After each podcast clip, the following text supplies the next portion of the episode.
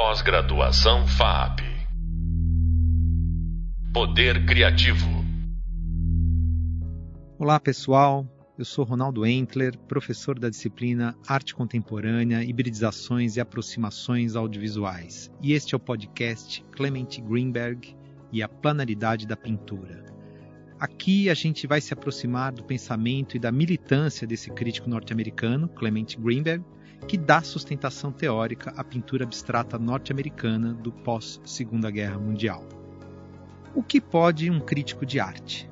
Como a gente já viu, Ser moderno significa, em resumo, ter a consciência de que somos nós que fazemos a história. O crítico Clement Greenberg representa um outro aspecto desse agenciamento, mostrando como o pensamento crítico deixa de ser um julgamento reativo e distanciado e se torna o espaço de afirmação de uma tendência artística. A gente vai ver nesse podcast como sua teoria ajudou a fazer da pintura abstrata norte-americana aquilo que pareceu ser o ápice da experiência moderna. Mas daí surge uma outra questão: o que pode existir depois do ápice de uma experiência? Vamos pensar nisso. No vídeo Desconstrução do Realismo e Abstração, a gente viu o modo como a arte moderna se afasta da obrigação de imitar a aparência do mundo visível. No limite, isso conduz a uma ruptura total com a figuração, levando ao que temos chamado de abstracionismo. Como disse uma vez o pintor suíço Paul Klee, a arte não reproduz o visível, ela torna visível. A pintura abstrata é, portanto, aquela que não mais imita, mas inventa suas próprias formas. Ela pode até representar muitas coisas, pode expressar sentimentos, pode materializar conceitos, pode revelar a estrutura de alguma coisa, uma estrutura invisível ao olhar, mas não mais tem a intenção de referenciar as aparências dos objetos. Essa é a perspectiva aberta pelos abstracionismos.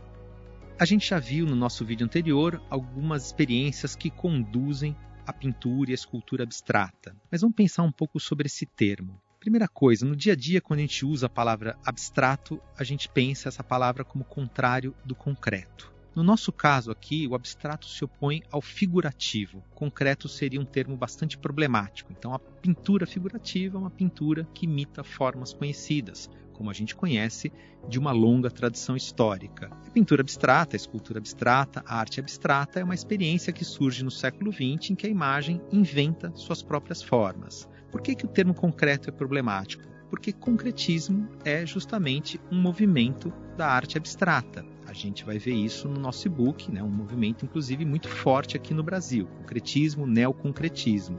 Por que, que chamaram de concretismo um movimento da arte abstrata? Porque se a gente imaginar, por exemplo, uma pintura que traz um círculo vermelho num fundo amarelo, a intenção não é representar, por exemplo, uma maçã em cima de uma mesa amarela.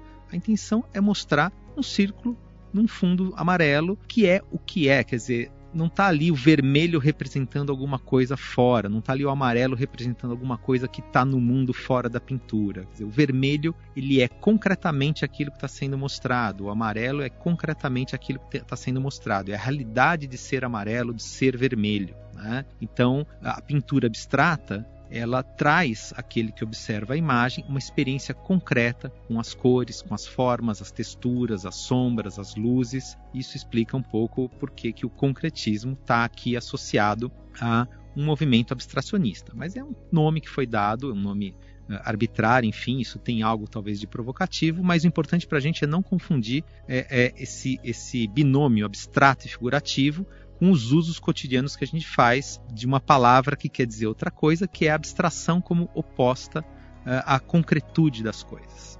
A gente já viu que o abstracionismo ele surge no contexto das vanguardas, né? No nosso vídeo a gente viu é, Kandinsky, em 1910, fez uma aquarela que os historiadores convencionaram chamar como primeira aquarela abstrata, é, mas o abstracionismo vai se afirmando como uma possibilidade desde a segunda década do século XX, que vai ser muito explorada pelos pintores associados aos movimentos das vanguardas. A gente viu que durante a Segunda Guerra Mundial a gente tem uma retração uh, dos movimentos de vanguarda na Europa, porque não existe clima, não existe condições para que esse debate, essa produção tenha a devida fluência. E aí, nesse contexto, a gente tem um deslocamento de um eixo hegemônico que sai da Europa e vai para os Estados Unidos. Uh, muitos artistas europeus ligados aos movimentos de vanguarda uh, se mudam para os Estados Unidos. Marcel Duchamp já está nos Estados Unidos desde a Primeira Guerra Mundial. Uh, na Segunda Guerra, a gente tem aí um outro processo de migração. Então, figuras como Fernand Léger, Pierre Mondrian, André Masson, Max Ernst, Marc Chagall, uh, o escritor André Breton, surrealista, uh, são figuras que se deslocam para os Estados Unidos. Além deles, todo um universo de pensadores, pesquisadores ligados ao campo da filosofia, das ciências humanas, migram para os Estados Unidos, são acolhidos pelas universidades, encontram espaços de debate e a gente tem ali nos Estados Unidos uma potência uh, cujo ambiente é um pouco mais apropriado para esse fluxo de ideias e de experimentações. A gente tem também nos Estados Unidos, uh, além dessa presença forte de artistas que são formados pela tradição das vanguardas europeias, galerias, museus que vão se consolidando. Então, o MoMA surge em 1929, né, Museu de Arte Moderna uh, de Nova York. A Fundação Guggenheim, a partir de uma coleção importante de arte, nos anos 30 também uh, monta o seu primeiro museu. E esses são museus que estão particularmente atentos à pintura abstrata. Mas também nos Estados Unidos, é, nesse período da Segunda Guerra, a gente tem a formação de uma geração de artistas norte-americanos que tem uma produção própria e que também aponta na direção da arte abstrata. Quando a gente chega no pós-Segunda Guerra, esses artistas já têm uma obra é, bastante consolidada, que começa a obter uma certa expressão internacional, e o movimento constituído por essa geração ficou conhecido como expressionismo abstrato porque eles estão ali num diálogo com tendências expressionistas que vêm das vanguardas europeias. E o expressionismo abstrato é o primeiro movimento que acontece nos Estados Unidos e que eh, alcança um reconhecimento internacional. A figura mais celebrada desse movimento é certamente Jackson Pollock, mas tem outros nomes, outros tantos nomes. De Kooning, Mark Rothko, algumas pintoras, algumas artistas mulheres, eh, Lee Krasner, Ellen Frankenthaler e outros nomes importantes que não tiveram vida fácil no contexto da sua produção, eh, mas sim são nomes que foram reconhecidos já no seu tempo. E aí, nesse contexto né, de florescimento de um movimento que é considerado tipicamente norte-americano, paralelamente a isso, surge um crítico importante, muito provavelmente o primeiro crítico relevante é, é, nascido nos Estados Unidos, que é Clement Greenberg. É, ele não é exatamente um autodidata, ele tem uma formação acadêmica bastante consistente, mas ele está ali desbravando um território é, na medida em que a crítica nos Estados Unidos é mais uma crítica de, de agenda de artes e espetáculos. São comentadores é, que não estão ali propriamente apoiados em grandes teorias estéticas, não estão formulando uma teoria estética. E o Clement Greenberg não só ele vai construir uma teoria uh, que produz análises muito refinadas do que é a produção do expressionismo abstrato, como ele ajuda com essas teorias a abrir espaço para esses artistas uh, num mercado ali entre um público internacional. Aí a gente tem uma situação que vai se tornar cada vez mais frequente, que é o fato de que o crítico de arte uh, ele, ele se torna uma espécie de instância uh, legitimadora, uma instância poderosa ali que, é, que pode dar ou retirar visibilidade de uma certa produção. Né? Não é exatamente isso que acontece, esses artistas ligados ao expressionismo abstrato já têm uma produção consistente, mas é pela via do discurso desse crítico que essa obra vai produzir sentido para boa parte do público, principalmente um público internacional. E os textos dele dão uma especial atenção a esse movimento. Existe ali um certo orgulho patriótico né, de supor que a arte moderna é, desemboca numa espécie de hegemonia que acontece propriamente nos Estados Unidos. Né? O discurso dele está muito atrelado a isso, como que essa geração de artistas americanos realiza plenamente uma certa vocação da arte moderna. E o que, que é essa vocação da arte moderna? Para Clement Greenberg, a arte moderna conduz à compreensão do que seria a essência de cada linguagem. Ele está muito focado na pintura, eventualmente vai falar um pouco da escultura, mas a arte moderna se realiza na medida que ela entende os potenciais que são muito próprios dessa linguagem. Então, olhando para a tradição, Greenberg entende que a figuração ela equivale à intenção de dar à pintura uma qualidade que não lhe pertence, principalmente quando a gente entende essa grande herança que vem do Renascimento, que é a pintura que faz uso da perspectiva. Então, a pintura é uma superfície plana sobre a qual você aplica pigmento, mas essa imagem é organizada para produzir a ilusão de tridimensionalidade como se a pintura uh, quisesse ser percebida como uma escultura. Né? Então a pintura ela é plana, mas ela deseja ser algo que ela não é, tridimensional. E para o Greenberg, a arte moderna liberta, né, libera a pintura dessa missão para poder afirmar a sua própria identidade, aquilo que ele chama de essência. Né? E a essência da pintura é existir na sua planaridade, é assumir aquilo que ela é. Então, quando a pintura rompe com a figuração, ela descobre um potencial que ela própria é capaz de realizar pelos seus meios e não mais dependendo do mundo exterior. Então, a vocação da pintura é ser plana, é assumir a sua bidimensionalidade, assumir um espaço que ela própria constitui, é, sem que ela precise ser julgada em função é, de uma aparência que é exterior. Inclusive, assim, no contexto do expressionismo abstrato, a gente tem uma tendência às telas gigantescas. Isso fica particularmente claro quando a gente pensa em Pollock, que não faz mais uma pintura de cavalete, né? Ele estende uma tela no chão, caminha sobre a tela, eh, derramando o pigmento. E o Greenberg entende que a tendência ao grande formato, que não está só em Jackson Pollock, tem a ver justamente com isso. Né? Quando a pintura explora os seus potenciais não por meio de uma ilusão da tridimensionalidade, ela tende a se espraiar lateralmente e buscar é, um espaço maior, o grande formato. Com isso, o Greenberg ele investe numa teoria que a gente pode chamar de essencialista, que coloca como questão crucial é a tentativa de pensar qual é a especificidade de cada meio, de cada linguagem artística. A gente vai ver depois que isso tem desdobramentos positivos e negativos. Né? Isso vai reaparecer, essa tendência de buscar a essência de uma linguagem vai reaparecer em outras teorias, assim como uma crítica a essa visão também vai surgir uh, no momento posterior, aí, né, numa geração de críticos que vem depois de Greenberg.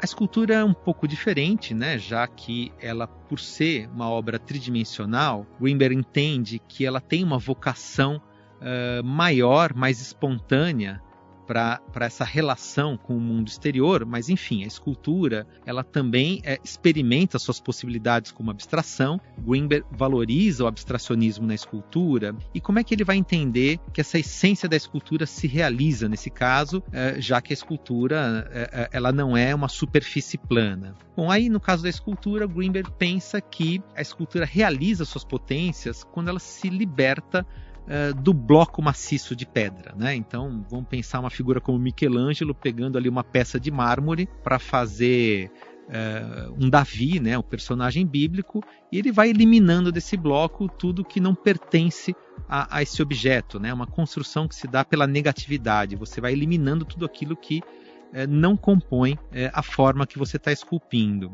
A escultura moderna ela se realiza quando ela se liberta do volume, né? Ela passa a construir essa tridimensionalidade por uma espécie de economia de recursos, né, com a combinação de materiais que não precisam ser maciços, não precisam estar preenchidos por dentro. Forçando um pouco a barra, é quase como se a escultura na sua tridimensionalidade fosse composta por pequenos elementos bidimensionais que vão mapeando e vão construindo um espaço tridimensional. Mas é muito claro o modo como a teoria do Greenberg se realiza melhor quando ele está olhando para a pintura do que quando ele está olhando para a escultura.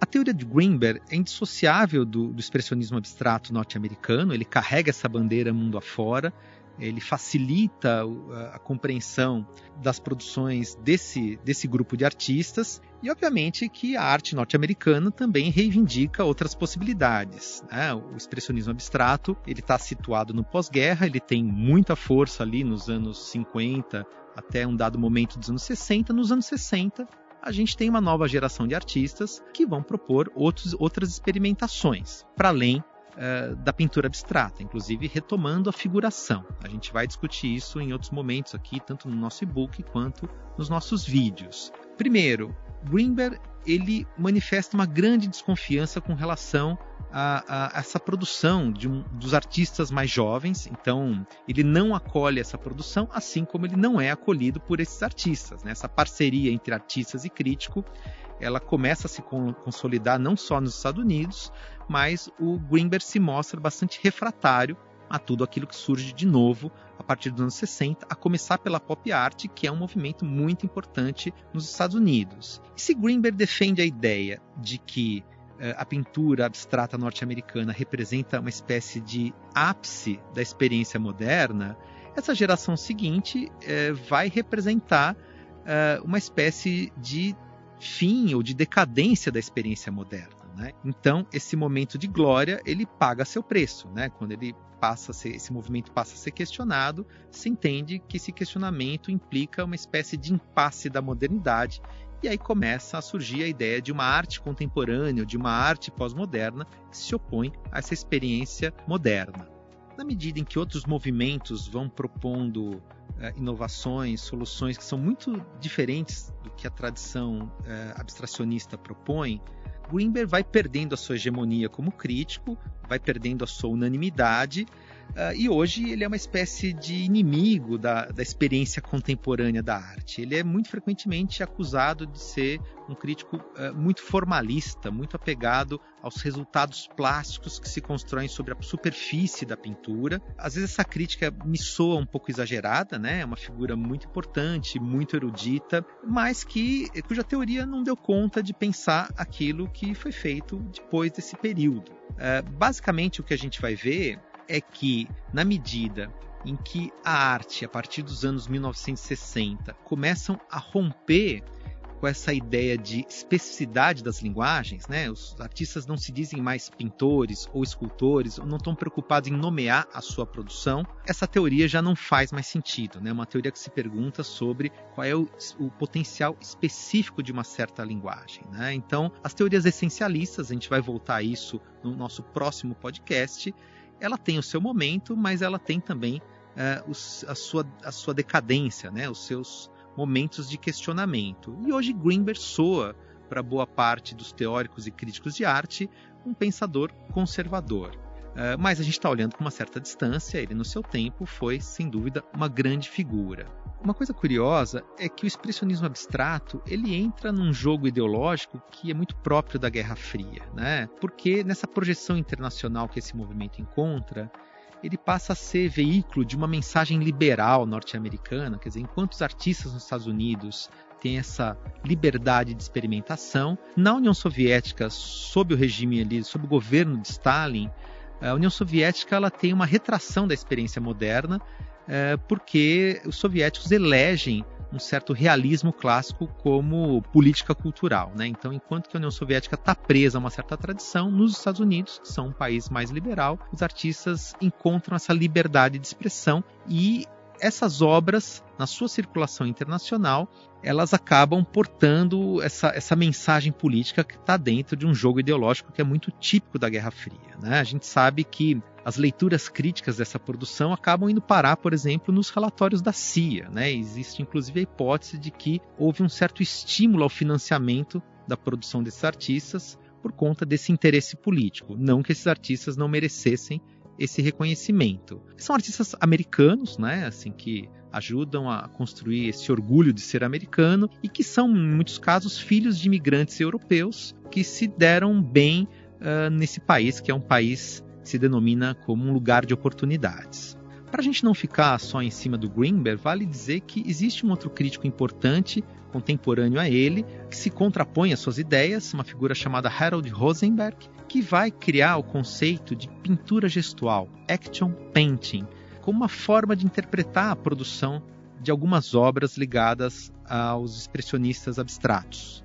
A ideia de pintura gestual convida a gente de algum modo a sair da superfície da tela, convida a gente a ler nesse resultado pictórico aquilo que teria sido um gesto de produção. Né? Então abre uma perspectiva de interpretação que é bastante diferente dessa perspectiva do Greenberg uh, e que também vai fazer escola, né? O, o Rosenberg ele é uma figura que é um pouco mais acolhida pela geração posterior, porque na medida em que ele está convidando a gente a olhar para o gesto do artista, ele vai abrir um espaço para discussão de, de, experimentos que vão surgir depois desse movimento de expressionismo abstrato, que tem a ver com os happenings, com as performances, uh, que colocam mais claramente em cena o corpo e o gesto do artista. Bom, gente, a gente viu aqui como que os Estados Unidos se tornaram a nova vitrine da arte moderna e como se constituiu nesse país a experiência que foi considerada o apogeu da pintura abstrata e, de modo mais amplo, da arte moderna. Ao defender que o expressionismo abstrato representa a realização plena dessa vocação moderna, Greenberg acaba por revelar um certo esgotamento dessa experiência. Afinal, que desafios a próxima geração poderia assumir se o limite de uma experiência estética já foi conquistado? Então, essa geração seguinte, obviamente, vai buscar novos desafios. A gente vai falar disso mais adiante no vídeo Novas Materialidades e Novos Realismos.